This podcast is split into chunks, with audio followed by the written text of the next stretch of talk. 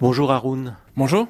Alors pendant 1h30 environ, vous interprétez deux facettes de votre personnalité. L'une d'elles euh, dit et pense euh, d'ailleurs souvent des choses euh, assez horribles finalement. Oui, penser de manière horrible, ça permet aussi de traiter des sujets en allant le plus loin possible pour aller chercher ce qu'il y a de moins avouable en nous. Et c'est de là que naît le rire, je pense. C'est aussi quand on, se découvre nos mauvaises facettes ou quand on, on les gratte un peu et qu'on découvre le vernis qu'on trouve aussi des sources de rire et des sources d'émotion. Donc je marchais un peu vite. Et là, il y a un policier qui m'a dit euh, Monsieur, s'il vous plaît Et moi, je pensais que c'était pour une photo. Et en fait, euh, je suis pas du tout aussi connu que je pensais.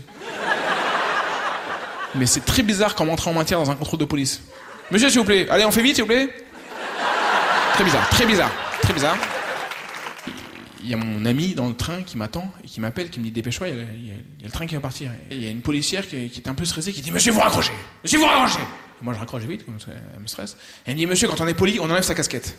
Et moi, je suis humoriste. Et elle a une casquette.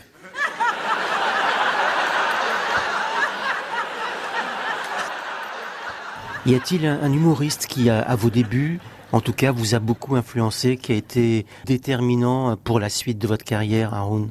Alors, il y a Coluche déjà je voyais un clown, moi, euh, quand j'étais petit, je comprenais pas trop ce qu'il disait. Je voyais un clown qui s'exprimait avec des gros mots. Et après, j'ai découvert ce qu'il disait. Et je découvre en fait qu'il faisait des blagues politiques. Et moi, ça me faisait rire quand j'étais petit. Ça me fait de nouveau rire euh, quand j'ai commencé à comprendre la politique. Il arrivait à remuer les gens tout en les faisant rire. Il arrivait à s'exprimer sans jamais créer de malaise, en encourageant toujours les gens à rire de lui parce qu'il se mettait dans le rôle de vrai clown.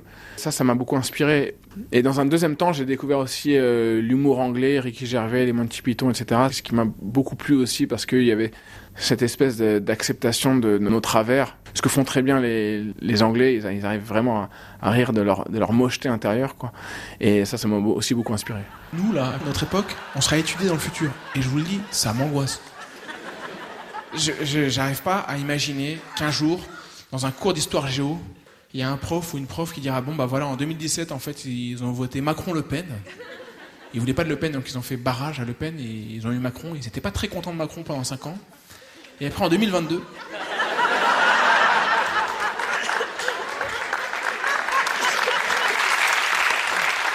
Et eh ben ils ont voté Macron-Le Pen. Et il y a forcément un élève qui fera mais madame. C'est pas logique. J'étais teubé ou quoi là Écoute, euh, Bernard Sophie. Euh, Vous avez créé un site, Haroun, intitulé Pasquinade. Les humoristes peuvent y déposer leur spectacle sans passer par des intermédiaires. Comment est née l'idée de ce site? Alors, il est né parce que j'ai mis un spectacle en ligne en disant aux gens si ça vous plaît, vous pouvez donner au chapeau. Et je me suis dit que ça pouvait intéresser d'autres humoristes de mettre leurs œuvres filmées euh, sur un site et demander aux gens de, rémunérer au chapeau. Et euh, ce qu'on y trouve, c'est des comédiens et des comédiennes euh, qui proposent leurs spectacles. Alors il y a des spectacles aussi payants, il y en a certains qui sont payants, mais disons que ça va directement à l'artiste. Merci Haroun. Avec plaisir, merci.